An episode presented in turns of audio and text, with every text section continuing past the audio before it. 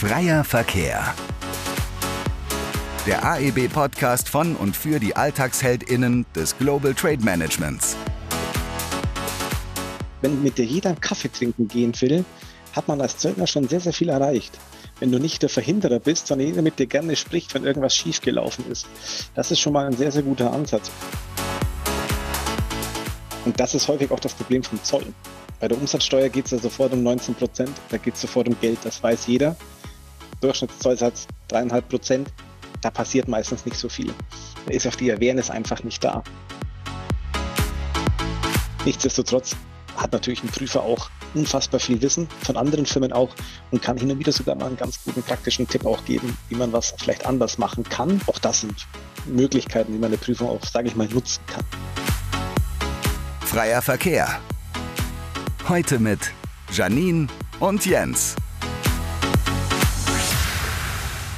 Hey Jens, eine neue Episode Feierverkehr steht an und dieses Mal greifen wir das spannende Thema Zollprüfung auf. Oh ja, das ist wohl ein Thema, was die meisten Global Trade und Zollpraktiker so ein bisschen fürchten, ähm, kann ich mir vorstellen. Hast du denn schon Praxiserfahrungen damit gemacht äh, oder ist der Kelch bisher an dir vorübergegangen?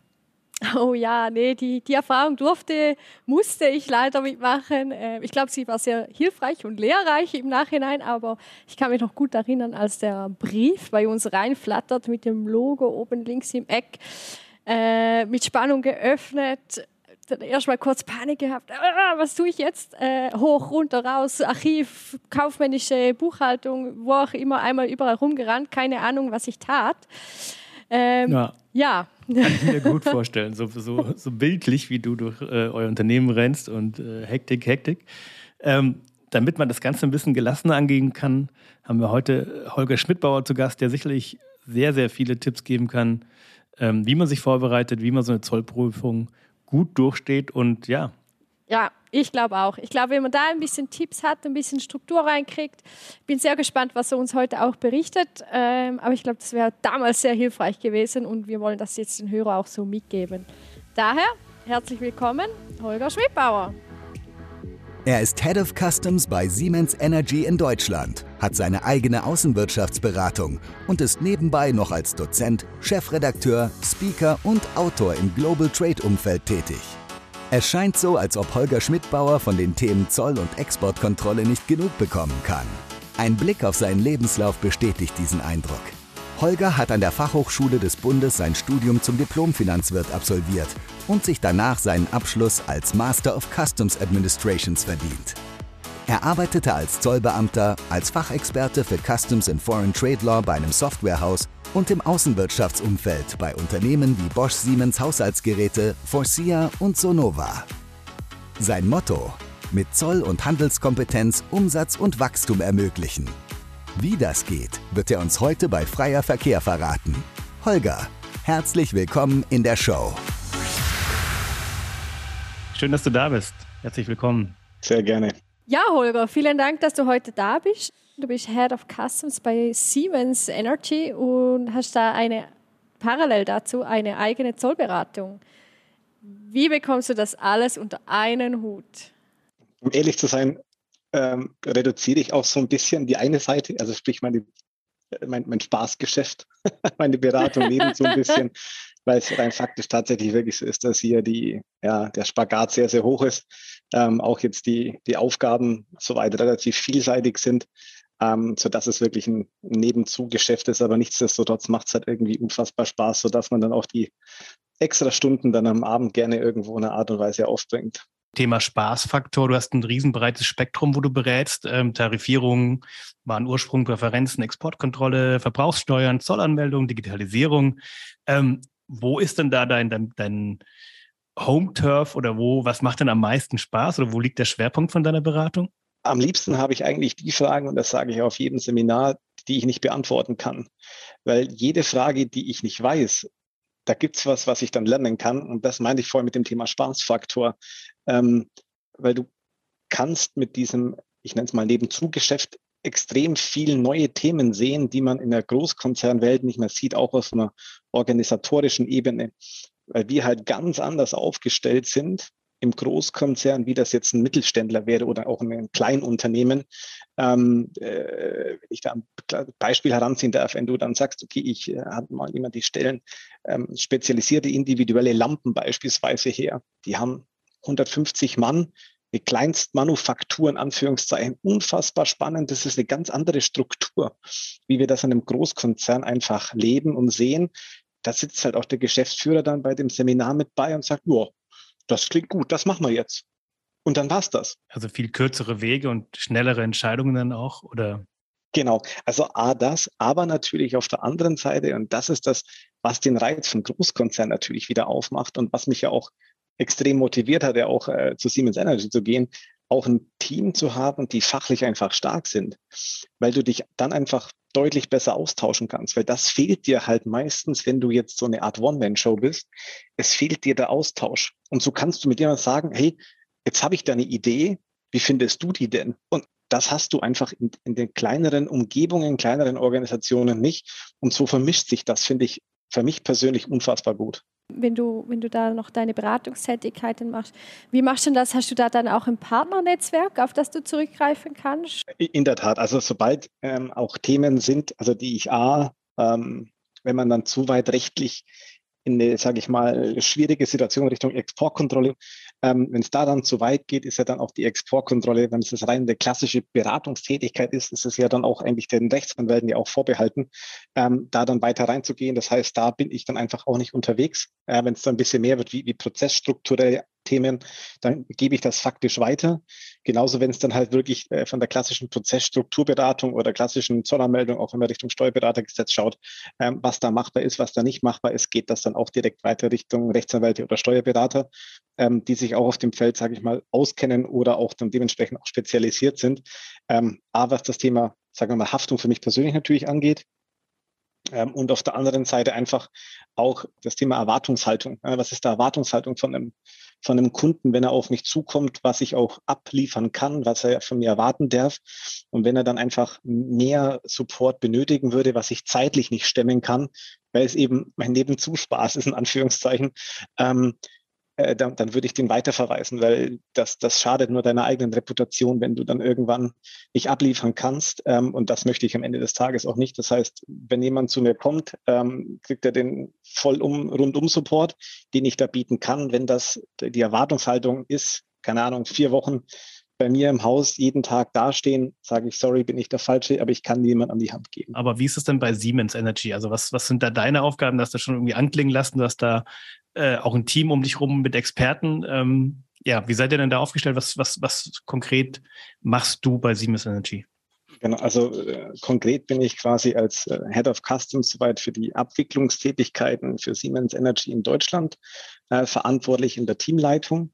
Ähm, wir sind da relativ gut, sage ich mal, strukturiert und aufgebaut. Also wir verzollen auch komplett alles selbst, ähm, also haben quasi keine klassischen Spediteursverzollungen und dergleichen. Ähm, was ich persönlich absolut positiv finde, weil du dann einfach dir das Thema Kontrolle natürlich ein bisschen Spaß in Anführungszeichen, weil du stellst die Kontrolle vorne hin, weil es verzollt ja keiner für dich, sondern wir haben quasi unverzollt Ware auf dem Hof, ganz plakativ einfach dargestellt ähm, und verzollen dann alle Ware direkt soweit selber. Und das Team, das quasi für die Verzollungsprozesse, Strukturen erstmal importseitig ähm, zur Verfügung steht, beziehungsweise verantwortlich zeichnet, das ist so wie mir soweit unterstellt. Ähm, genauso wie dann das Thema Export äh, damit dazugehören würde, genauso wie das Thema der klassischen, sage ich mal, Zolltarifierung und auch das Thema der Präferenzen. Also vollumfänglich alles, was mit Zoll irgendwo zu tun hat, mit der klassischen operativen Abwicklung, ähm, ist soweit äh, mir zugeschrieben in der Teamleitung. Und äh, das ist so die Aufgabenstellung. Das heißt, das Thema Exportkontrolle fällt da ein bisschen raus. Das ist da wieder mein Spaßgeschäft. ja, ich glaube, dass wenn wir das genau auch aufgreifen mit Spaßgeschäft, äh, da braucht es jetzt wahrscheinlich eine diplomatische Antwort auch. Du weißt, Holger, wir können alles rausschneiden, aber äh, was macht dir mehr Spaß? Also ist es effektiv dieses Hobby, was du treibst, oder doch dann eher der Großkonzern? Also ich möchte beides nicht missen. Das ist es zwar, klingt es zwar nach einer diplomatischen Sehr Antwort. diplomatisch, ja. Das ist es aber nicht, weil, wie ich es ja vorher schon ein bisschen erzählt hatte, also ähm, vom Umfeld her, vom, vom Wissen der Leute her, muss ich, glaube ich, fairerweise sagen, war ich, okay, wir haben vielleicht mal die Zollverwaltung ausklammert, ähm, glaube ich, noch in keinem Umfeld, wo wir so starke äh, Wissensträger hatten oder haben durfte bisher. Wirklich, das ist auch ein haben dürfen. Ähm, und das hast du als Beratung selber nicht, weil du dir alles selber arbeiten musst. Und so hast du Leute mit Schwerpunktthemen, die einfach auch vieles aus Erfahrung kennen und das seit Jahrzehnten auch tun. Ja. Ähm, natürlich kann man dann auch mal Dinge hinterfragen, weil es verändert sich ja auch Dinge oder auch rechtliche Situationen. Nichtsdestotrotz ist die Kombination für mich eigentlich ein absolutes ja, glückslos, weil das eine kann dir was geben, was der andere nicht hat und umgekehrt. Jetzt vielleicht nochmal eine diplomatische Antwort. Also finde ich super mit diesen Spezialisten, weil es ja doch immer sehr breites Feld ist und dass du sagst, ihr habt ja wirklich auch tiefes Spezial-Know-how und da muss man ja auch erstmal auf dem Laufenden bleiben. Also das ist ja auch für eine Person sicherlich nicht ganz einfach und gerade beim großen Unternehmen. Aber wenn man jetzt mal zurückschaut, warst noch in der Zollbehörde, hast du ja, glaube ich, angefangen, deine Laufbahn äh, nach dem Studium, nach deinem Master und du warst im Softwarehaus. Wenn man jetzt mal diese ganzen Blickwinkel, Beratung, Industrie, Softwarehaus, Behörde anschaut, ähm, wo hat es denn da, kann man da sagen, hey, das, das war am coolsten oder das hat am meisten Spaß gemacht oder war am spannendsten oder gibt es oder gibt's da auch wieder eine diplomatische Antwort? Äh, puh, ähm, also wir müssen auch die Erms und Ims jetzt nicht rausschneiden, weil die Antwort ist definitiv schwierig, weil äh, ich glaube, es hat alles so ein bisschen seine Zeit. Also ich fand das Thema bei dem Softwarehaus extrem spannend, weil du hier ganz andere Einblicke mal bekommen hast, äh, mit ganz anderen Leuten auch zusammengearbeitet hast, was dir bei deinem späteren Leben jetzt in der Industrie wieder hilft. Das heißt, ich möchte das eine nicht missen, ähm, die Zollverwaltung an und für sich auch definitiv nicht, weil die, die hat mir gelernt, sage ich mal, Dinge auch zu bearbeiten und auch eine klassische Wiedervorlage und, und Ordnerablagestruktur zu schaffen, was man im Industriekonzern manchmal auch verbessern kann. Ähm, äh, deswegen, ich würde da nichts davon missen wollen. Ähm, und fairerweise, zumindest war das in dem Softwarehaus, da war schon extrem viel ähm, Reisetätigkeit unterwegs. Ähm, auch wenn ich da nur in der einen oder anderen mal meine Vita googelt, nur relativ kurz, so habe ich da, glaube ich, fast 25.000 Kilometer aufs Auto gefahren. Also von dem her, da war ich in, glaube ich, vier, fünf, sechs Monaten ordentlich unterwegs. Ähm, was aber mega spannend war, das braucht man gar nicht, ähm, da will ich gar nicht wegdiskutieren. Aber es ist halt die Frage, ob du das Pensum halt ähm, immer machen willst oder kannst auch. Was hast du denn als Zollbeamter konkret gemacht und ähm, wie wichtig sind diese Erfahrungen heute für dich, die du da gemacht hast? Du hast schon gesagt, okay, äh, Struktur, äh, Wiedervorlage oder Ablage. Ähm, was hast du sonst noch so mitgenommen aus dem Bereich? Genau, also ich habe erstmal ganz klassisch gestartet, sage ich in Anführungszeichen, eine Verbrauchssteuerangelegenheit, äh, also alles, was Genussmittel waren. Das heißt, alles, was man konsumieren konnte. Das heißt, das war der schönere Anteil, nicht nur die Energiesteuern, sondern die klassischen Alkoholsteuern, ähm, auch Tabaksteuern und Co. Ähm, und alles, was in das Thema auch gedreht hat. Äh, wir mussten dann seinerzeit eigentlich auch eine Zweitverwendung haben, um quasi Lebzeitbeamter werden zu dürfen, was ich ja dann auch geworden bin. Ähm, und durfte da dann in die Personalabteilung. Man hatte sich dann das nicht wirklich aussuchen können, sondern ähm, damaliger Sachgebietsleiter meinte, Herr Schmidtbauer, wenn Sie was werden will, darf ich Ihnen jetzt einen Tipp geben. Sie müssen dem Vorsteher nahe sein. Und wo ist das? Wo sind Sie näher als im Sachgebiet A? ja, und da bin ich dann auch quasi hingekommen. Ähm, und das hat halt, halt, nichts mit dem zu tun, was du jemals studierst. Ne? Das ist halt fairerweise auch so Teilzeitgesetze und so weiter. Das ist halt natürlich schon auch, war auch mega spannend. Ähm, aber die, die Struktur, wie natürlich eine Behörde arbeitet, ähm, bleibt natürlich überall identisch. Ähm, auch was man im Rahmen des Studiums, also wir hatten ja auch praktische Phasen, äh, verschiedenste Zollprüfungen mitgemacht, verschiedenste Außenwirtschaftsprüfungen, verschiedenste Tätigkeiten am Flughafen. Dann siehst du extrem viel interner. Wie funktioniert denn die Zollverwaltung einfach? Wie geht die mit Dingen um? Ähm, wie schnell hat man auch natürlich, und das ist auch ein Riesenvorteil, einfach auch Kontaktpersonen natürlich immer noch intern, mit denen vielleicht man mal sprechen kann. Und ähm, dann sieht halt vielleicht das ein oder andere Bußgeldverfahren vielleicht deutlich entspannter aus, wie was das auf dem Schreiben steht, wo du sagst, naja, ganz ehrlich, also das ist ja nicht ganz so greifbar. Ja, hm, ist richtig, aber das ist unser Standardschreiben, was wir immer rausschicken. Ähm, also auch das sind Originalzitate, ja. ähm, wo du dann sagst, okay, es ist einfach anders einge eingeordnet, dann kann man das auch äh, in, in der Struktur ein bisschen anders verorten, was passiert denn da aktuell. Und wie wichtig oder wie dramatisch muss man das Ganze auch ein bisschen anschauen. Also das hilft definitiv bei der Einordnung von Sachverhalten. Wenn jemand den Einstieg in die Karriere beim Zollbereich plant, würdest du da als ersten Schritt das bevorzugen oder jemandem raten, in die Zollbehörde zu gehen oder in die Richtung zu gehen? Das ist eine sehr gute Frage. Ähm, persönlich würde ich wahrscheinlich sagen ja, ähm, weil es dir Themen mitgibt, die du sonst nicht lernst oder Erfahrungen, die du sonst nicht lernen kannst. Es ist nicht mm, notwendig, zwingend notwendig, um eine gute Karriere machen zu können, dass man nicht in der Zollverwaltung war. Allerdings, das muss man fairerweise sagen, deswegen hatte ich am Anfang auch gesagt, grundsätzlich würde ich es empfehlen, weil es schon ein unfassbarer Türöffner ist. Also um das vielleicht runterzubrechen, meistens fragt mich jetzt keiner mehr groß, ob ich weiß, was ich da tue.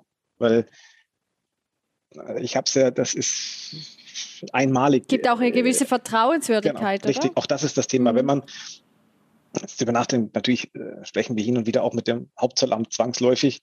Das ist halt jetzt, äh, seitdem da irgendwie es bekannt ist, oh, äh, die sind ja viele jetzt, äh, die bei uns jetzt auch mit unterwegs sind, ehemalige Zollbeamte, öffnet das natürlich einen ganz anderen Weg. Da diskutiert man ganz anders. Man, da geht es nicht mehr um Adam und Eva vom Zollrecht in Anführungszeichen, sondern wir finden uns auf einer Ebene, jeder weiß, wie der andere kocht, was der andere tut und machen darf. Und dann sind die Kommunikationen viel, viel leichter, viel entspannter. Man sagt, okay, das dürfen wir, das geht auch so. Wie findet man den Weg? Hm. Ich kenne das auch so ein bisschen. Ich habe also äh, ganz anderes Feld. Ich habe eine Banklehre gemacht und immer wenn ich heute einen Anruf kriege von meinen Bankberater, dann weiß ich auch schon ungefähr, okay, was ist so der Antrieb dahinter, wie, was will er denn konkret und ähm, man kann dann will auch, Umsatz machen. genau. Man kann viel schlauere Fragen stellen, wenn man dann sagt, hey, ich war selber mal bei Ihnen oder ich war selber in der Richtung unterwegs, dann ist das schon auch was anderes, dann ist das Gespräch auf einem anderen Level, ja, das stimmt. Oh Mann, das will ich eigentlich nicht groß promoten, dass ich eine Banklehre gemacht habe. Aber mal schauen, ob wir es drin lassen. das lassen wir drin. ähm, eine Frage in eine etwas andere Richtung. Ähm, deine Zollberatung ist das Allgäuer Zoll- und Verbrauchssteuerzentrum mit Sitz in Kempten. Also wir hauen dann auch den Link in die Shownotes rein, dann äh, kann jeder nochmal nachlesen, was ihr konkret macht. Ähm, aber du arbeitest ja praktisch da, wo andere Urlaub machen. Und ähm, du hast gerade gesagt, ja, Freizeit ist auch wichtig und hm, du fährst es ein bisschen runter, weil du es echt balancieren musst.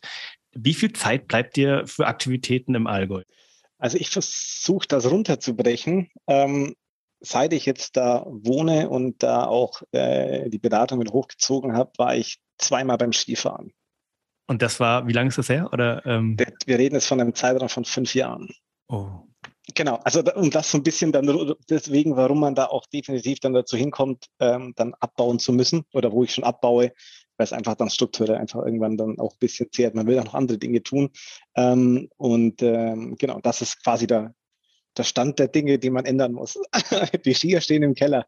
das, das beantwortet schon viel, ja. Und, und das WLAN in den Gondeln ist einfach auch teilweise miserabel, muss man echt sagen. hey! In der Schweiz ist vielleicht anders, ich weiß es nicht, aber ja.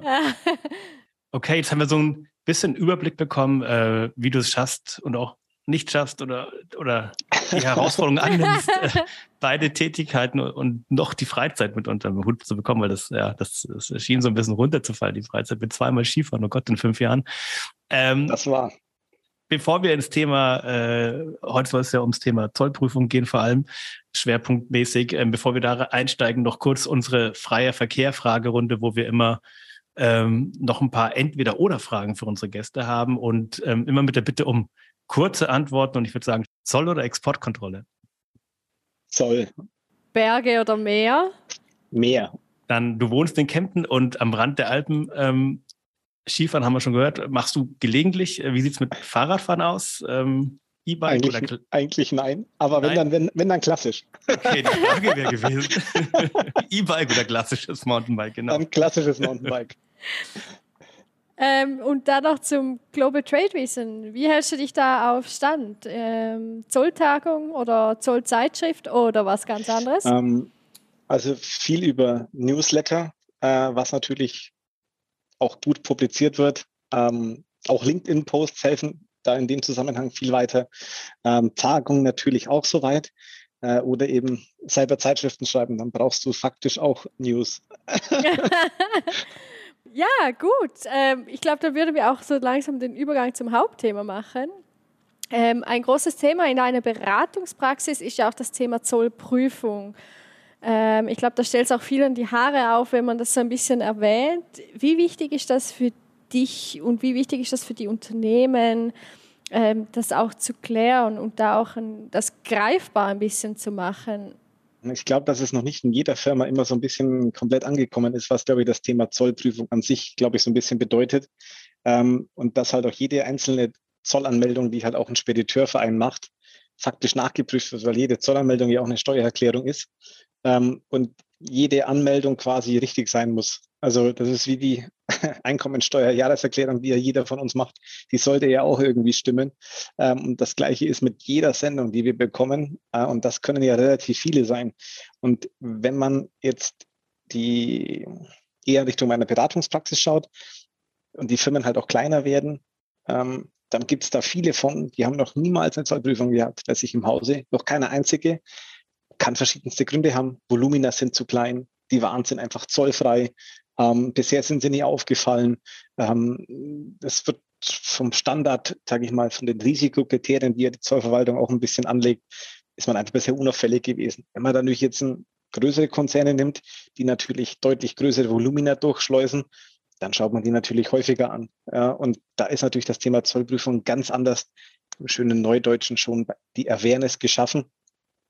Und das fehlt bei den kleineren häufig. Und dann heißt ja, bisher waren die ja auch noch nie da. Das ist dann so der Standardantwort. Und das ist das, wo, wo man, glaube ich, arbeiten muss dran. Höre ich da auch ein bisschen raus, dass, dass viele dann zu dir kommen, erst wenn sie die erste Zollprüfung im Haus haben? Also nicht proaktiv vorab, so was kann ich tun, dass ich die gar nicht kriege, sondern eher so, bis jetzt ist nichts passiert, jetzt ist was passiert, jetzt brauchen wir Hilfe? Sehr gut rausgehört. Genau, das ist das, was zwischen den Zeilen stand, weil ähm, ganz häufig ist es nämlich so rum, das klassisches Beispielfall aus der, wirklich aus der Praxis, ja noch gar nicht so lange vielleicht ein halbes, dreiviertel Jahr, dann hast du eine Zollprüfung, die lief nicht ganz so rund. Dann kriegst du vielleicht auch ein Bußgeld als Unternehmen. Und das Bußgeld sind vielleicht 400, 500 Euro. Nachzahlung vielleicht 1000 Euro. Das ist, wenn man jetzt auch ein mittelständisches Unternehmen nimmt oder ein Kleinunternehmen, nichts, wenn ich das so sagen darf. Und das ist häufig auch das Problem vom Zoll. Bei der Umsatzsteuer geht es ja sofort um 19 Prozent. Da geht es sofort um Geld, das weiß jeder. Durchschnittszollsatz dreieinhalb Prozent. Da passiert meistens nicht so viel. Da ist auch die Awareness einfach nicht da. Ähm, was dann meistens kommt, ist natürlich irgendwann logischerweise die Konsequenz. Man hatte Fehler gefunden, man kommt wieder in die Firma oh ja. und findet meistens den gleichen Fehler wieder, weil es hat sich ja keinen gekümmert, weil der Chef sagt, pff, die 1500 Euro, was soll's? Zahlen wir halt. Genau, zahlen wir halt. Was der da genau gefunden hat in diesem Prüferbericht, ich verstehe das auch nicht genau. 1500 Euro schreibt man ab, gibt es ja mal ein Geschäftsessen weniger. Und dann ist das Thema durch. Beim zweiten Mal wird es dann unangenehm, weil irgendwann steht dann mit dabei, oh ja, organisatorisches Verfehlen, vielleicht Androhung von einer Strafe, die da ein bisschen weitergeht. Ähm, und dann kann es natürlich ein bisschen unangenehm werden, weil dann ist halt die Frage, wenn halt dann der Geschäftsführer halt dann dafür herhalten muss, kann es vielleicht sein, wenn er halt dann auch verurteilt werden könnte, dann zum letzten Mal Geschäftsführer war. Weil dann wird es halt unangenehm, weil als Vorbestrafter wirst du nicht mehr Geschäftsführer. Und dann geht es plötzlich ans Rotieren und dann stehst du plötzlich da, oh, was müssen wir denn da tun?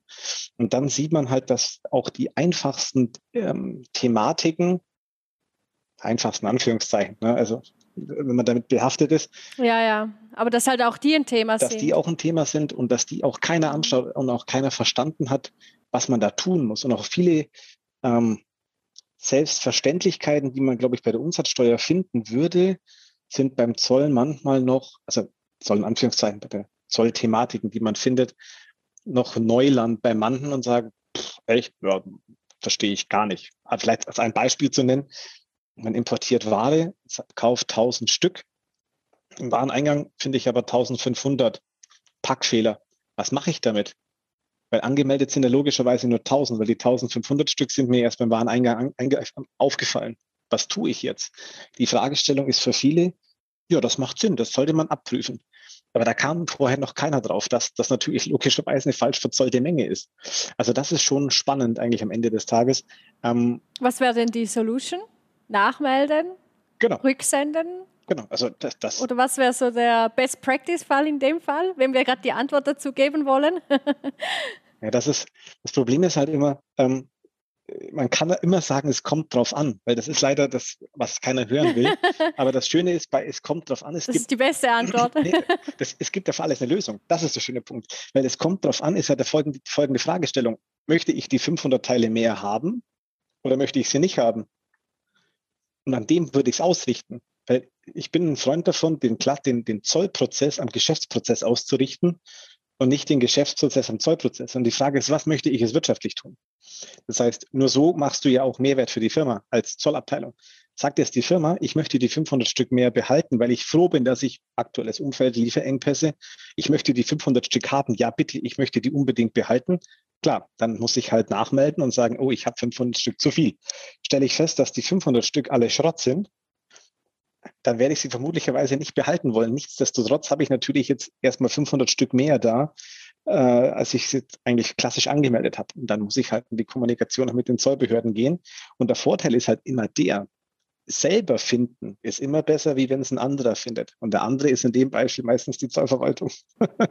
Deswegen mhm. ist einfach Kontrolle das A und O, was passiert bei meiner Ware. Deswegen möchte ich da zumindest immer ganz ein bisschen die Überlegung von der Supply Chain anwenden. Das heißt, von A bis Z am besten so durchgängig wie möglich das komplette Wissen zu haben. Und das ist fairerweise natürlich in einem KMU leichter wie im Großkonzern. Also wäre jetzt festzuhalten, wenn zu viele Mengen kommen, prüfen, will ich sie behalten? Ja, nein. Wenn sagen wir behalten, dann müssen wir sie nachmelden. Dann müssen wir genau. mit dem Lieferant vermutlich in Kontakt treten und sonst zurücksenden und in die Kommunikation mit dem Zoll gehen, genau, den, wieder den, den nicht vergessen, genau. Weil rein faktisch, um das Ganze weiter zu spinnen, ist ja auch der Punkt, wenn ich jetzt die 1500 Stück behalte, dann stehen ja auf meinen Dokumentenpapieren überall nur die 1000 Stück. Das heißt, ich habe eine, überall eine Fehlmenge von, von, von 500. Nur im Wareneingang habe ich plötzlich 500 mehr. Also stimmt ja der Importvorgang nicht. Und das ist ja das, was bei einer klassischen Importkontrolle, bei einer klassischen Zollprüfung gefunden werden würde. Was man ja dann auch irgendwann findet, es gibt ja irgendwo einen Zahlschluss von 500 Artikeln mehr Richtung Lieferant. Also Ohne Menge. Ja nur, mhm. Genau, neue Dokumentation. Das heißt, das passt das uns alles hinten und vorne nicht zusammen. Das heißt, ich würde ja potenziell, nachdem ich es bemerkt habe, ja auch eine neue Rechnung eigentlich ja bekommen vom Lieferanten. Und das heißt, es gibt ja auch eine Art Mängelprotokoll oder, oder Mehrmengenprotokoll, Wareneingangsbuchungen und dergleichen.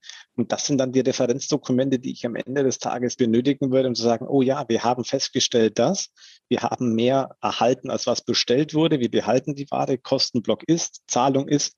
Und dann ist das in sich ein sehr, sehr sauberer, runder Vorgang. Ich glaube, das ist jetzt auch gerade ein sehr gutes Beispiel für unsere Zuhörer. Ich glaube, oft denkt man sich nichts dabei, wenn man zu viel kriegt, denkt, okay, schick halt eine Rechnung, ich buche die ein und dann gehört die Ware mir. Aber dass man da zolltechnisch eigentlich auch noch was machen muss oder soll, ähm, ja, ich glaube, das ist sicher ein Use Case, der sehr, sehr unterschätzt wird auch. Wird er auch. Und das ist genau dann die Kombination, wenn man die Supply Chain andenkt. Also das ist so ein bisschen, was für mir gerne ein bisschen oben drüber prangert, weil meistens ist ja dann äh, die Abteilungen, wenn man das so ein bisschen jetzt Supply Chain technisch mal in die Abteilungen unterteilt, habe ich einen Wareneingang, der ja eigentlich der Logistik angehört. Das heißt, in der Logistik stellt einer fest, oh hoppala, mehr als bestellt. Das gibt der im Normalfall ja dem Einkäufer wieder zurück. Im Regelfall, weil der hat es ja eingekauft. Das heißt, da kommt ja irgendwie, oh, ich habe mehr als was ich eigentlich hätte haben sollen. Was tun wir jetzt? Das heißt, dann ist die erste Linie Logistik, Einkauf, Einkauf, sagen wir mal Zollabteilung oder Zollbeauftragter in der jeweiligen Firma, dass es mehr oder minder Mengen gibt. Weil das ist ja eine Fragestellung, was tue ich damit? Weil ich habe ja nur das verzollt, was auf den Papieren steht, weil die Verzollung passiert auf Dokumenten. Das ist die Basis. Und wenn das Dokument stimmt, wenn alle Dokumente stimmen, ist die Zollermeldung richtig. Und die Dokumente natürlich auch mit dem physischen Fluss. Das ist schon klar. Aber die, die Dokumente sind das A und O. Was habe ich gemacht anhand der Dokumentenbasis, Überweisungsbasis, also Rechnungszahlungsflüsse? Ähm, stimmt das überein? Dann bin ich schon auf einem ganz guten Weg. Und wenn da eben Korrekturen zu machen sind, brauche ich entsprechende Fehlerprotokolle und kann dann gegenüber der Behörde auch ganz genau nachweisen, was ist denn logistisch anders gelaufen, was auf den Dokumenten steht. Und das ist dann Fehlmenge, Mehrmenge, Mindermenge. Und was hat man am Ende des Tages dann damit gemacht? Aber der Ansatz, sich die Supply Chain anzuschauen, das gesamtheitlich zu betrachten, ich denke, das ist wahrscheinlich auch was, was du einbringst bei den Unternehmen, nochmal den Blick von außen zu sagen, hey, äh, was ist denn überhaupt die Zielsetzung? Ähm, genau, und dann nochmal den Impuls reinzugeben, den Zoll nicht zu vergessen. Weil ich könnte mir vorstellen, dass ab und zu Logistik, Einkauf, wie du gesagt hast, dass das noch ganz gut funktioniert, aber ob das der Zoll dann immer noch oder die Zollabteilung im Unternehmen noch immer mit äh, in den Prozess mit reinkommt, äh, vielleicht hakt es da auch ab. ab genau, definitiv. Es hat mal, vielleicht noch den einen letzten Punkt, mal einer von der, den Teilnehmer mal gemeint, also der Spruch ist nicht auf meinen Mist gewachsen, in Anführungszeichen. Eigentlich muss ja dann ein Zöllner gar nicht so viel können, außer gut vernetzt sein im Unternehmen. Und das kann man eigentlich fast schon ein bisschen so stehen lassen. Das heißt, wenn mit dir jeder einen Kaffee trinken gehen will, hat man als Zöllner schon sehr, sehr viel erreicht. Wenn du nicht der Verhinderer bist, sondern jeder mit dir gerne spricht, wenn irgendwas schiefgelaufen ist. Das ist schon mal ein sehr, sehr guter Ansatz, weil dann hast du alles, was du brauchst an Info und kannst mit dem dementsprechend umgehen und das dann auch weiterleiten, sodass dir am Ende des Tages von links auf die Füße fällt. Eine gute Perspektive, ja. ja. Weil das hatten wir schon oft das Thema, dass wir gesagt haben, ja, Zoll, wie sind die Zollkollegen und Kolleginnen integriert äh, im Unternehmen? Wie ist das Standing? Und ähm, die Aussage bringt es ganz gut auf den Punkt, auf jeden Fall. Ähm, aber wie ist das denn? Ähm, du hast gemeint, viele KMUs haben so die Zollprüfung gar nicht so auf dem Schirm, weil sie oft nicht geprüft werden. Ähm, wie oft kommt sowas vor bei so einem mittelständischen Unternehmen? Wie sucht der Zoll überhaupt die Unternehmen aus? Du hast schon gesagt, es gibt so Risikokandidaten und ähm, oder ein Risikoprofil. Also wie kann man sich das vorstellen? Also die Risikoprofile sind natürlich so ein bisschen zwangsläufig an dem natürlich ausge, äh, sage ich mal, ausgerichtet, wo der, sage ich mal, der Zoll natürlich auch Einnahmen generieren kann. Das heißt, da, wo die Zollsätze am Ende des Tages natürlich dann nicht null sind ähm, und natürlich auch die Volumina, also die Einfuhrvolumina dementsprechend hoch sind. Das heißt, die klassische Überlegung ist natürlich anhand der EORI-Nummer, welche Warenwerte wurden über die Grenze transportiert, ähm, welche Werte wurden auch verzollt, also wie viel Zollabgaben sind auch aufgelaufen äh, und dann ist man ein klassischer guter Kandidat, um auch in die Prüfung zu kommen. Klassisch hat man diese dreijährige Nacherhebungsfrist, ähm, wo man auch noch Änderungen, Korrekturen machen kann. Das heißt, auch diese drei Jahre ist meistens so der Klassiker, dass alle drei Jahre eigentlich eine Zollprüfung ins Haus ja, ins Haus steht oder an, anstehen würde. Es kann aber durchaus definitiv sein, dass man sich vielleicht noch nie mit dem Zoll, was prüfungstechnisch angeht, auseinandersetzen musste, ähm, was Fluch und Segen ist. Ähm, Fluch deswegen, weil das ändert sich natürlich dann nie was, weil noch bisher noch nie eine Behörde gesagt hat, boah, das läuft halt so ein bisschen schief. Segen, ähm, man hat bisher ein einfaches Leben, man musste sich noch nie um Problembaustellen kümmern. Ähm, grundsätzlich glaube ich aber, dass eine Prüfung an sich, ich sage nicht, dass jetzt ein Prüfer der Firma der kann ja auch einer Firma helfen, vielleicht doch kann man das vielleicht doch tatsächlich so sagen, aber natürlich hat der Prüfer natürlich schon auch versucht, den Augenmerk dahin zu legen, wo natürlich die Schwachstellen sind, die Schwachstellen aufzudecken ähm, und das ist natürlich auch sein Job. Ähm, nichtsdestotrotz hat natürlich ein Prüfer auch unfassbar viel Wissen von anderen Firmen auch und kann hin und wieder sogar mal einen ganz guten praktischen Tipp auch geben, wie man was vielleicht anders machen kann. Auch das sind Möglichkeiten, wie man eine Prüfung auch, sage ich mal, nutzen kann. Wie läuft denn so eine typische Zollprüfung ab? Gibt es da so ein Prozedere? Es kommt, es kommt der, blaue Brief, wollte ich schon sagen, aber es kommt ein Brief und es geht dann los. Genau. genau. Der blaue Brief ist quasi die Prüfungsanordnung, die es quasi gibt von Seiten des Hauptzollamtes, ähm, dass eine Prüfung anberaumt wird. In dem Formular klassisch wird dann auch ich mal angekreuzt, ähm, welche Art der Prüfung denn durchgeführt wird, ob es eine Zollprüfung ist, eine Präferenzprüfung oder auch eine Außenwirtschaftsprüfung. Ähm, wird dann eben angekündigt, dass die vorgesehen ist. Ähm, es wird auch mitgeteilt, welcher Zeitraum geprüft wird, also welcher dieser drei maximal zurückliegenden Jahre geprüft wird. Es kann sein, dass auch der Prüfer schon feststeht. Dann wird der Prüfer auch mit Namen und manchmal sogar mit Telefonnummer und E-Mail-Adresse, ähm, E-Mail-Adresse in der Regel eigentlich mitgeteilt.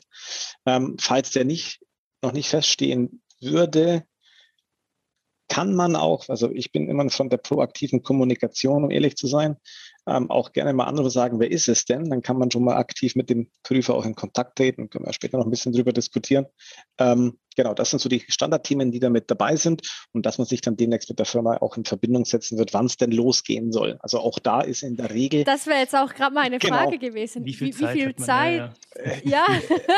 das, zum Aufräumen. Genau, ich habe das eher zum Aufräumen ist dann zu spät. Das ist das Problem, weil das ja. ist das dann schon, äh, da hat man extra mal die, die, die Abgabenordnung geändert. Also mit Aufräumen ist dann da vorbei. Man kann keine Selbstanzeige mehr machen. Das ist schon rum das Thema. Ähm, zumindest für den betreffenden Zeitraum. Ähm, äh, das ist, äh, kommt so ein bisschen drauf an. Also es ist nicht so, dass der, die, die Ankündigung eintrudelt und zwei Tage später steht der Prüfer da. Im Regelfall gibt es immer eine erste Kommunikation mit dem Prüfer. Wie gesagt, wenn der schon feststeht, gerne mit dem gleich mal sprechen, was er plant, ähm, wann er dann vorbeikommen möchte und natürlich auch, wie intern die Ressourcen zur Verfügung stehen. Auch wenn es der Prüfer sagt, ich würde jetzt gerne nicht, keine Ahnung, sagen wir mal, erster Vierter kommen und man sagt, boah, erster Vierter ist bei uns schlecht, weil im ersten Vierten, keine Ahnung, heiratet unser Zollbeauftragter und ist dann zwei Wochen im Urlaub, dann ist wahrscheinlich das auch kein Problem, das zu verschieben. Also das ist nicht, dass das jetzt hier Ober-Unterordnungsprinzip dann komplett durchgezogen wird, wenn keiner da ist, was natürlich für die Kommunikation ein bisschen schlecht wäre, zu sagen, boah, ähm, wenn der Zoll wir haben keinen. Verantwortliche da ist. Äh, wir haben keinen, keiner hat Ahnung, um was es da geht. Ich weiß auch gar nicht, was das schreiben soll. Also das wäre ein bisschen schwieriger, ähm, aber faktisch äh, stimmt man das in der Regel miteinander ab. Und deswegen, was ich auch vorhin angesprochen habe, die proaktive Kommunikation. Ich finde das extrem wichtig, aktiv ähm, die Kommunikation auch zu suchen, weil warum passiv bleiben? Weil am Ende des Tages, es kommt natürlich immer darauf an, wie viele Zollanmeldungen man gemacht hat und wie viel da durchgelaufen ist. Ähm, und man immer sagen kann, das ist 100 Prozent alles komplett richtig, ist wahrscheinlich schwierig. Ja, das ist, muss man wahrscheinlich fairerweise anerkennen. Ja, utopisch, ja. Und deswegen immer eine offene Kommunikation suchen, auch wenn man dann auch Fehler gefunden hat im Rahmen der Vorbereitung. Ja, ähm, Fehler sind menschlich. Der wichtige Punkt ist eigentlich, glaube ich, halt der, dass man, wenn man den Fehler erkannt hat, eine Lösung dafür findet ähm, und den Fehler nachhaltig. abstellt. Genau, und den Fehler mhm. nachhaltig mhm. dann auch korrigiert. Das ist ja das viel Wichtigere, ähm, wie dann zu sagen, und was ich vorhin schon gesagt habe, lieber finde ich den Fehler selber, wie es ein anderer findet. Ähm, aber sonst schaue ich ein bisschen zu weit ab. Das sind so die klassischen Punkte, die da quasi ähm, auf dem Dokument oder auf der Ankündigung mit draufstehen. Und von da geht es dann eigentlich los, bis halt dann der Prüfer am ersten Tag aufschlägt und dann sich mit Ausweis ankündigt und sagt, hallo, das ist mein Name Meier Müller-Huber und jetzt geht's los. Aber zwischen Brief und äh, dann der Zollprüfung selbst, das Erscheinen des Prüfers, das sind dann, da reden wir von Wochen oder von, von Tagen oder von Monaten oder kann man das? das gibt's, ah, da gibt's alles. Also gibt's von Wochen hin bis zu auch mehreren Monaten, auch wirklich alles. Ähm, weil das halt auch darauf ankommt, wie auch die Prüfer verfügbar sind. Einfaches Beispiel, das ist vielleicht der Herr Müller vom ja. Prüfungssachgebiet vorgesehen. Jetzt hat der Herr Müller aber noch eine Prüfung die sich jetzt verschoben hat, weil vielleicht auch noch eine Straftat im Raum steht oder noch was nachgeprüft werden muss oder sich die Prüfung deutlich in die Länge zieht, dann dauert das natürlich schon an und dann verzieht sich oder verschiebt sich natürlich jede weitere Prüfung zwangsläufig auch für den. Das heißt, es geht natürlich auch weiter nach hinten raus. Deswegen da die proaktive Kommunikation, proaktives Nachfragen, wann denn geplant ist, dass man einfach auch das Umfeld schaffen kann, den, dass er auch ein Prüfer vorfinden soll. Ja, sprich, hm, vielleicht ist das schon ein bisschen weiterführend, das zur Frage, aber ein Umfeld wie, er findet einen IT-Zugang, er hat einen Zugang zu SAP, um es einfach mal ein IT-System zu nennen. Ja, er hat Zugriff zum Internet, braucht er gewisse Rollen in SAP, um überhaupt in die Systeme Einsicht zu erhalten und so weiter. Das muss ich ja vorbereiten. Im besten Fall habe ich das alles schon und drücke nur noch auf den Knopf. Es gibt dich die Zollprüferrolle an Herrn Müller und dann sieht er alles, was er für eine Importprüfung sehen müsste. Also an Eingangsbuchungen beispielsweise oder Eingangsrechnungen.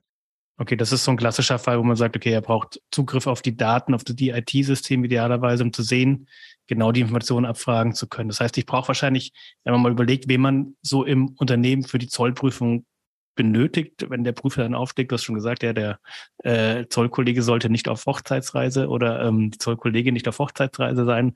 Man braucht wahrscheinlich die IT, die dann eben sagt, okay, ähm, den Zugang bereitstellen für die, für die Daten, für die Software.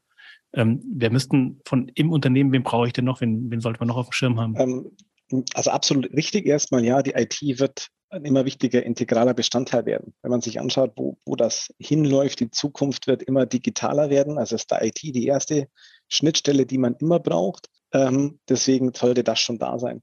Dann ist natürlich auch die Frage, wer archiviert denn Unterlagen? Das gehen wir Beispiele an klassische Euro 1 noch.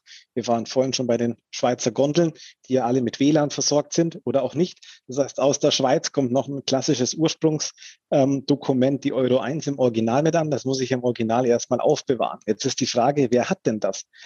Hat das der Zollbeauftragte oder die Zollbeauftragte ähm, oder liegt das im Einkauf, der es zur Eingangsrechnung mit zusammenpackt oder liegt das in der Buchhaltung oder habe ich es vielleicht sogar extern ausgelagert? Das ist ja auch alles denkbar. Das heißt, allein anhand dessen sieht man schon, ich werde die Buchhaltung in einer Art und Weise brauchen, weil die meistens das Thema Kreditoren, Saldenlisten und dergleichen zur Verfügung stellen kann.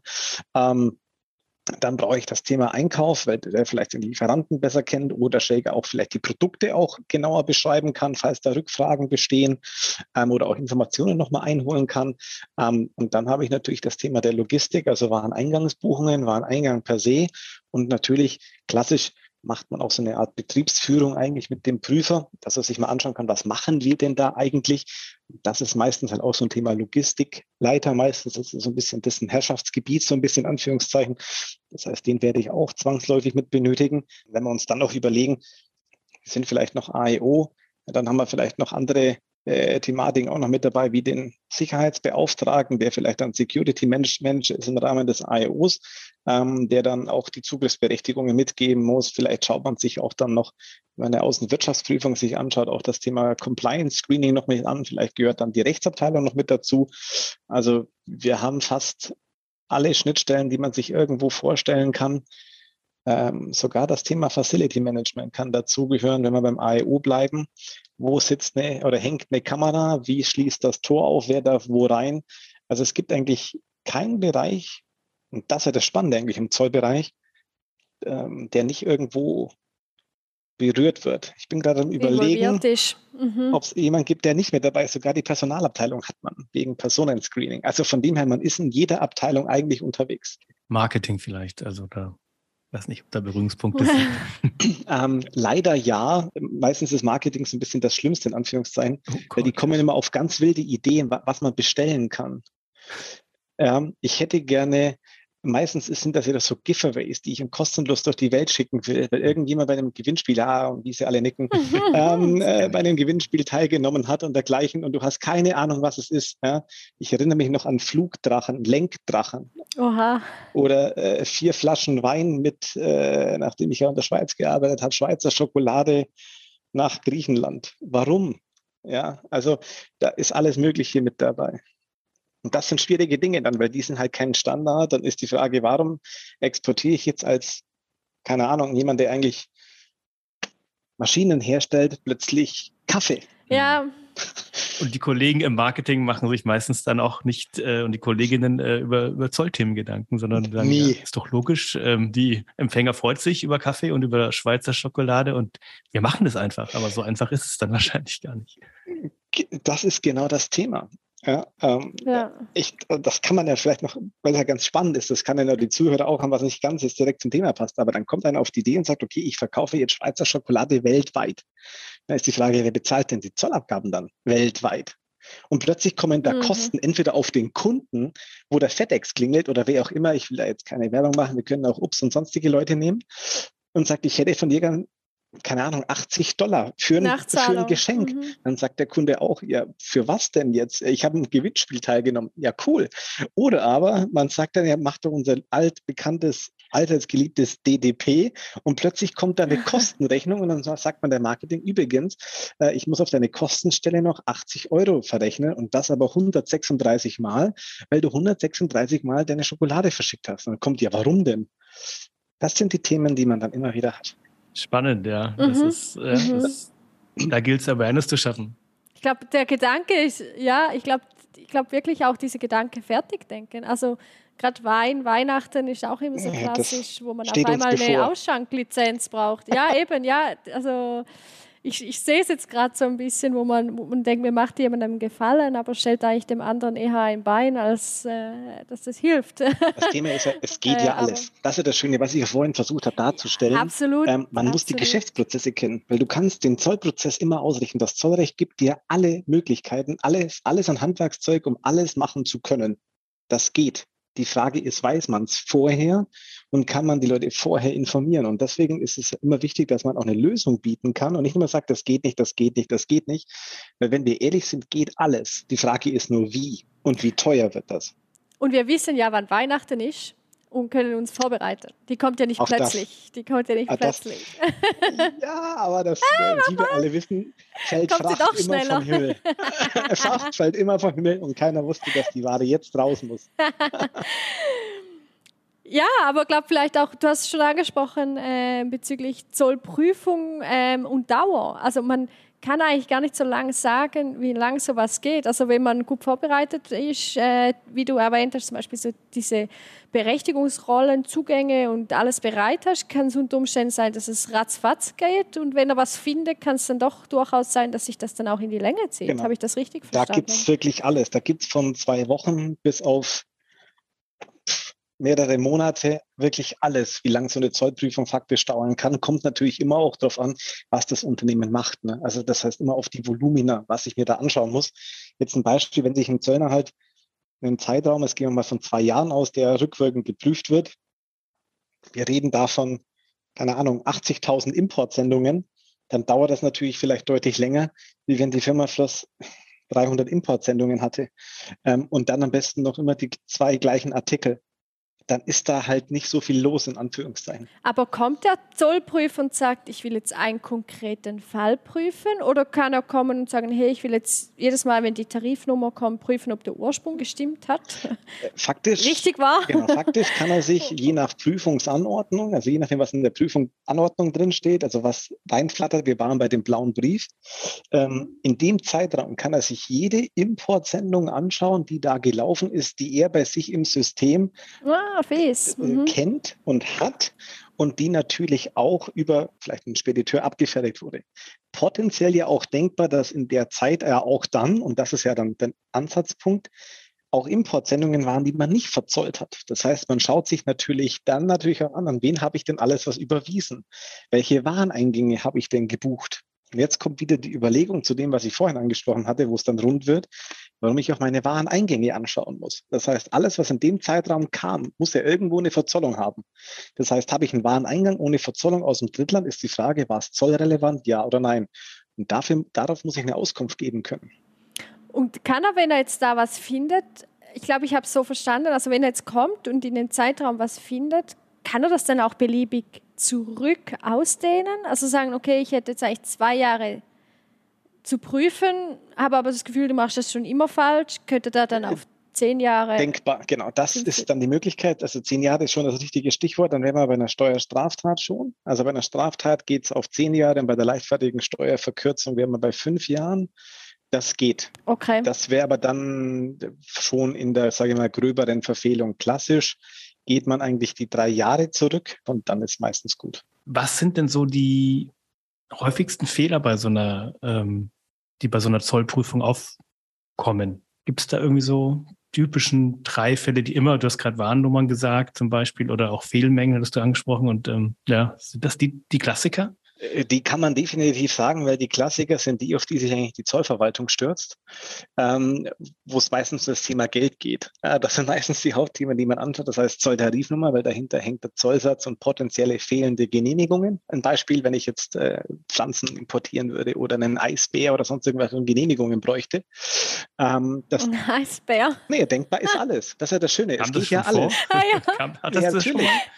Äh, nee, das in der Tat noch nicht, aber ich habe also und das, das Ein Tanzbär haben wir mal gesehen. Ein Tanzbär aus Russland. Also aber der kam nur mit dem Garniata. genau, und das ist, sind wir schon ein bisschen auch von der Stimmung her beim Thema Spaß, weil so, solche Dinge hast du als Firma nicht, weil das versuchst du als Firma gar nicht zu haben. Das hast du nur in einer Beratungstätigkeit, wo sich einer überlegt, okay, jetzt habe ich was völlig Verrücktes und will das importieren.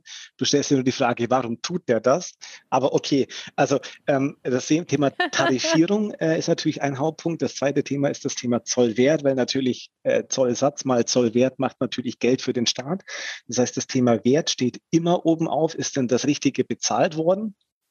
Und dann meistens auch der klassische zweite Punkt, den man immer mit anschaut, sind das Thema der Präferenzen. Also nutze ich Präferenzabkommen und sind die Dokumente in dem Zusammenhang richtig ausgestellt, auch im Original potenziell vorhanden, weil das natürlich auch dann den Zollsatz wieder nach unten drückt in Anführungszeichen Best Case natürlich auf Null. Das heißt, das sind die klassischen Themenfelder, die man sich, sage ich mal, mit anschaut, ähm, auf die man dann runterbricht.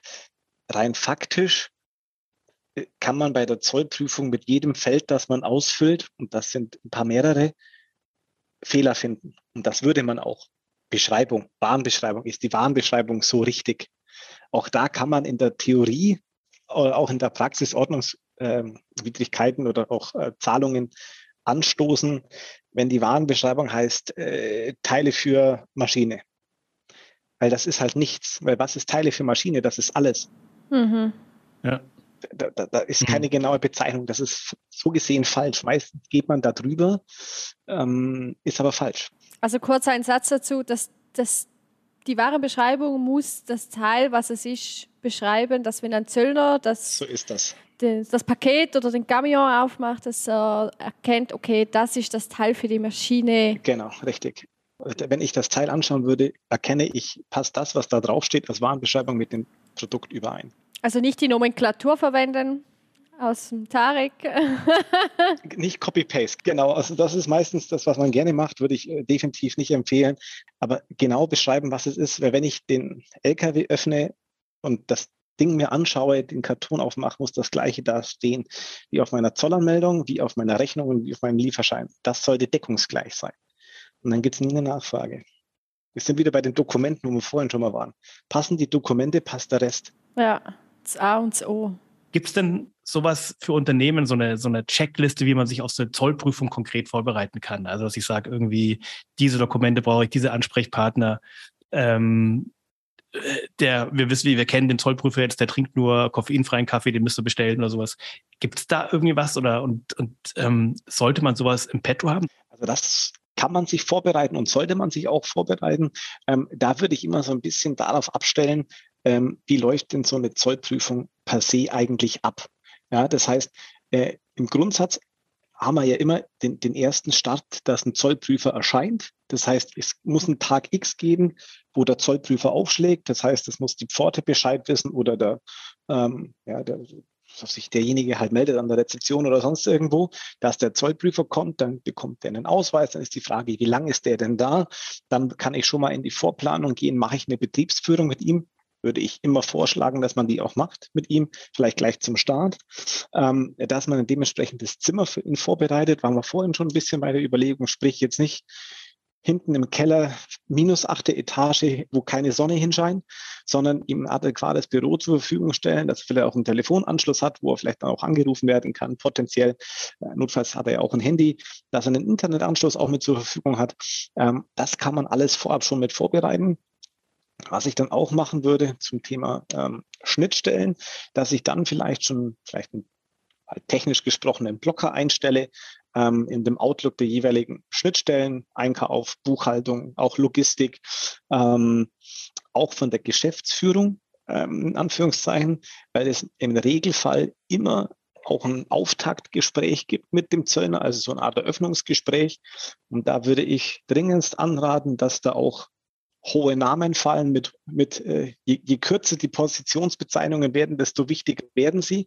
Ähm, und auch solche Leute mit dabei haben, dass man auch die Wichtigkeit darstellt, dass es für, dies, für die Firma bei der Zollprüfung um etwas geht. Dass es nicht so ein Larifari-Ding ist, sondern es hat Wicht, äh, Gewichtigkeit.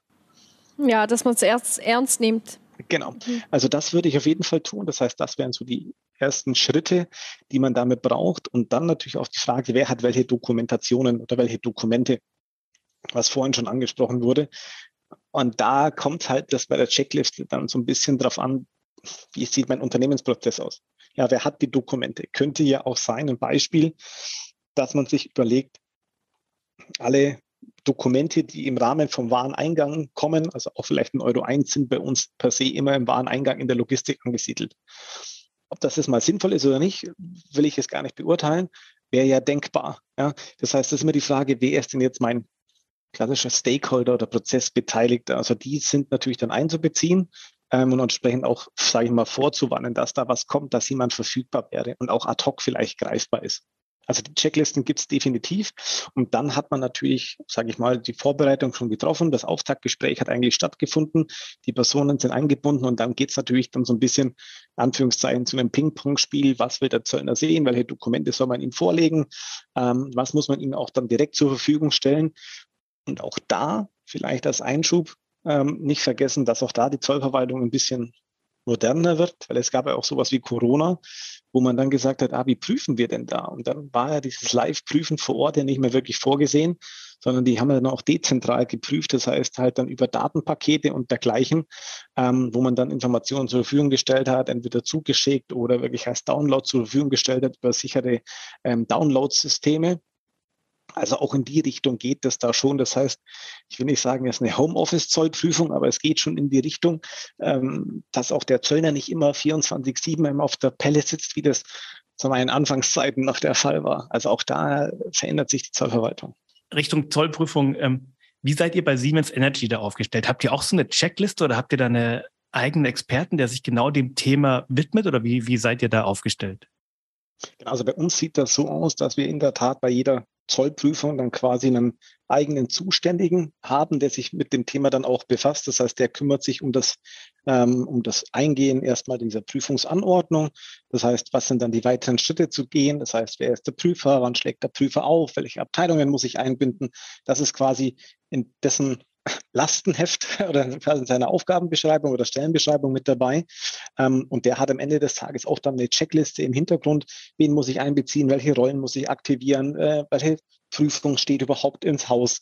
Ähm, muss sie vielleicht noch jemand aus der Rechtsabteilung mit einbinden? Haben wir vielleicht das Thema Außenwirtschaftsprüfung? Haben wir natürlich auch zwangsläufig das, die Kollegen der Exportkontrolle mit dabei? Das heißt, das ist dann eine zentrale Steuerung von einer Person, ähm, die sich dem Thema annimmt. Das ist dann jetzt von meiner Abteilung in Anführungszeichen vom Operativen ein bisschen ausgelagert, was aber, wenn man sich das Komplexe anschaut, auch Sinn macht. Das heißt, es jemand abzustellen, sagen, okay, der kümmert sich jetzt voll um die Zollprüfung. Das ist im Operativen einfach soweit nicht vorgesehen. Klar oder ist zeitlich schwierig. Nichtsdestotrotz sind wir natürlich dann auch mit dabei, wenn das Thema Rückfragen mitkommt, weil wir natürlich operativ die Zollanmeldung gemacht haben. Das heißt, da findet dann wieder ein Austausch statt. Aber erstmal strukturell haben wir sage ich mal, eine Person oder eine, die dafür abgestellt ist oder vorgesehen ist, sich um das Thema Zollprüfung zu kümmern. Welche Belege möchte er sehen? Welche Importanmeldungen möchte er anschauen? Welche Zeiträume? Welche Lieferanten? Welche Kreditorenlisten möchte er sehen? Und so weiter. Was im Rahmen der Zollprüfung abgefragt wird, das sucht er dann mit raus oder bringt das zusammen und bei Rückfragen kommt er dann letztlich auf uns mit zu. Ähm, die Belege an und für sich findet er direkt bei uns äh, in der Struktur im System. Das heißt, alle Belege sind bei uns, ich nenne es mal verfilmt. Das heißt, zu jedem Importbeleg gibt es die kompletten Unterlagen in elektronischer Form. Die einzige Frage ist dann nur noch, wo sind sie dann im, im Original, wenn wir von Original oder Einzelnen sprechen, dann, die müsste man dann beschaffen. Das heißt, diese eine Person, um das so ein bisschen abzurunden, kann relativ viel machen, weil alle Informationen bei uns systemseitig abgebildet sind. Und der Vorteil ist dann natürlich, der, also der, der widmet sich dann in dieser Zeit wahrscheinlich nur diesem Thema. Das heißt, der muss nicht irgendwie Doppelbelastung haben, operative und Zollprüfung. Genau. Der ist und, sowieso von der operativen komplett äh, ja. außen vor. Der hat keine klassischen operativen Tätigkeiten. Und entwickelt der auch sowas wie eine Routine und Souveränität? Du bist dann vielleicht auch gar nicht mehr so nervös, wenn dann sowas ansteht? Oder Ach, garantiert. Erfahrung einfach? Also, ähm, das ist noch nicht, also wenn wir eine Zollprüfung bekommen würden, ist das garantiert nicht seine erste, sondern ähm, bevor er zu uns kam, hat er auch schon die eine oder andere Zollprüfung jetzt mit durchgemacht und durchgelebt. Ähm, kommt auch selber von, von früheren Zeiten von seiner vorherigen Firma, ich hoffe, ich sage das soweit richtig, ähm, auch aus, einer, aus dem Bereich von der Importabfertigung selber. Also kennt die Operative, ist von der Operative jetzt richtig Richtung, sagen wir mal, strategischen Teil gerutscht. Das heißt, er kennt das von der Pike auf. Also von dem her ist das ähm, für den ähm, kein Neugeschäft, sondern eher ein alter Hase in dem Geschäft. Gut, ist ja auch beruhigend zu wissen, wenn ihr sagt, er hat das verfilmt, dann ist ja die Basis schon mal da. Also genau. die Dokumente, man weiß, wohin greifen. Wenn dann halt mal was wirklich aufdotzt oder man sieht, dass was falsch ist, ja, shit happens, aber mal so die Basis ist nicht, nicht neu. Also man muss jetzt nicht bei Null anfangen.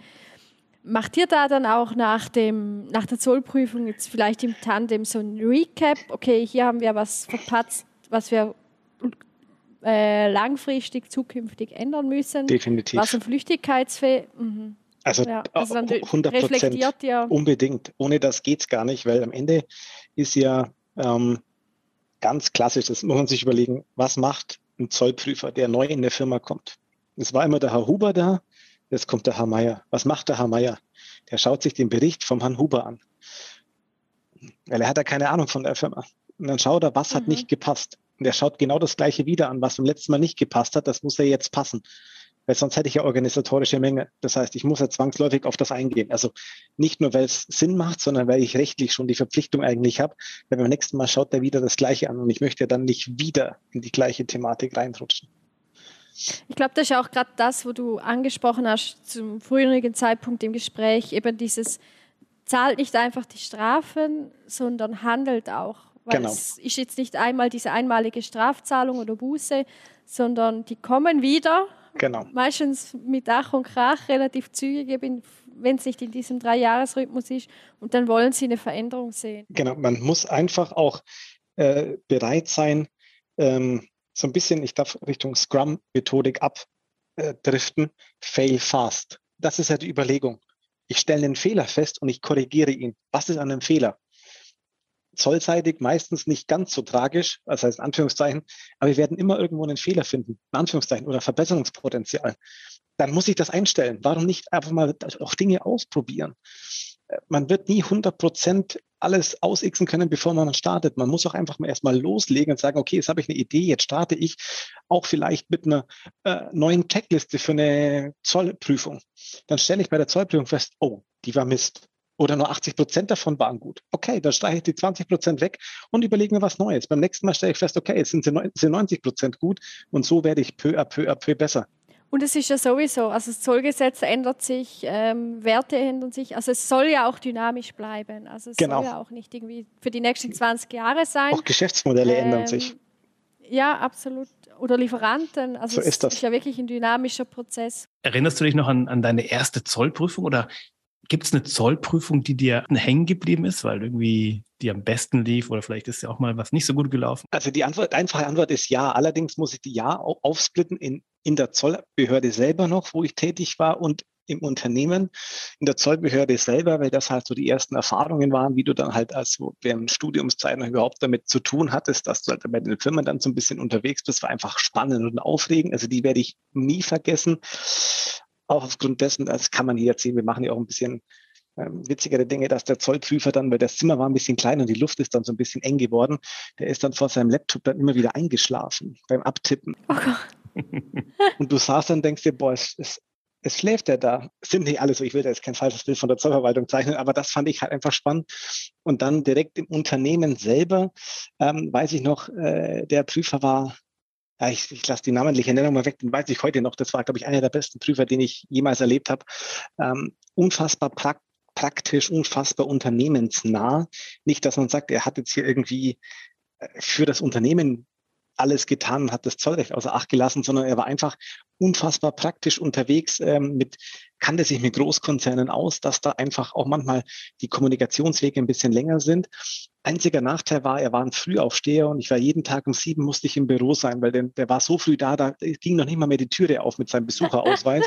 er kam sonst nie rein. Das war hart dann die paar Monate, aber an die erinnere ich mich auch noch unfassbar gerne, ähm, weil es ein einfach eine, eine, in der Gesamtschau eine unfassbar tolle Prüfung war, auch wenn man da natürlich so ein paar Diskussionspunkte hatte. Aber es war, werde ich nie vergessen. ja, hört sich sehr spannend an. Ja, sieben wäre auch nicht meine Zeit. Ja. ja.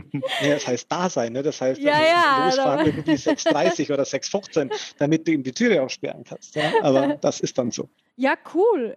Ich glaube, wir kommen auch langsam zum Schluss. Ähm, hättest du uns auch, wir hatten eine schnelle Fragerunde. Hast du uns noch schnelle Quick-Tipps, drei Schlagwörter, die du den Zuhörern mitgibst? Die drei Top-Empfehlungen zum Thema Zollprüfung jetzt zum Schluss noch. Genau, das wäre doch super. Vorbereiten, Ruhe bewahren und offen mit Fehlern umgehen. Das wären wahrscheinlich meine drei Tipps, die ich so mitgeben würde. Das heißt, vorbereiten, weil wenn ich vorbereitet bin, kann ich Ruhe bewahren, und wenn ich einen Fehler gefunden habe, wann immer ich den gefunden habe, kann ich den in meine Vorbereitung einfließen lassen und habe wieder Ruhe. Und dann gibt sich das Ganze insgesamt ein rundes Bild. Klasse, aber das klingt doch gut. Und ich denke, viele andere Tipps hast du schon, haben wir heute schon von dir gehört. Also vielen Dank dafür, für diese echt vielen Praxiseinblicke. Man merkt schon, hey, du bist äh, wirklich äh, weit gekommen beim Thema Zoll, hast viele Einblicke bekommen. Von daher ganz, ganz vielen Dank, dass du das mit uns geteilt hast. Sehr, sehr gerne. Und ähm, ja, äh, an die Hörer und Hörerinnen kann ich nur sagen, wenn ihr Fragen habt, äh, wir hauen noch die Kontakte von äh, Holger äh, in die Show Notes, äh, machen den Link auf seine Beratung, dann denke ich, freut er sich auch über Anfragen. Und natürlich, ähm, wenn euch die Folge gefallen hat, dann gerne natürlich teilen und abonnieren. Und ansonsten würde ich sagen, sind wir am Ende für heute. Eine gute Zeit und vielen Dank nochmal und alles Gute. Danke miteinander. Vielen Dank. Tschüss, danke. Tschüss. Ciao, ciao. ciao. Das war Freier Verkehr, der AEB-Podcast von und für die AlltagsheldInnen des Global Trade Managements.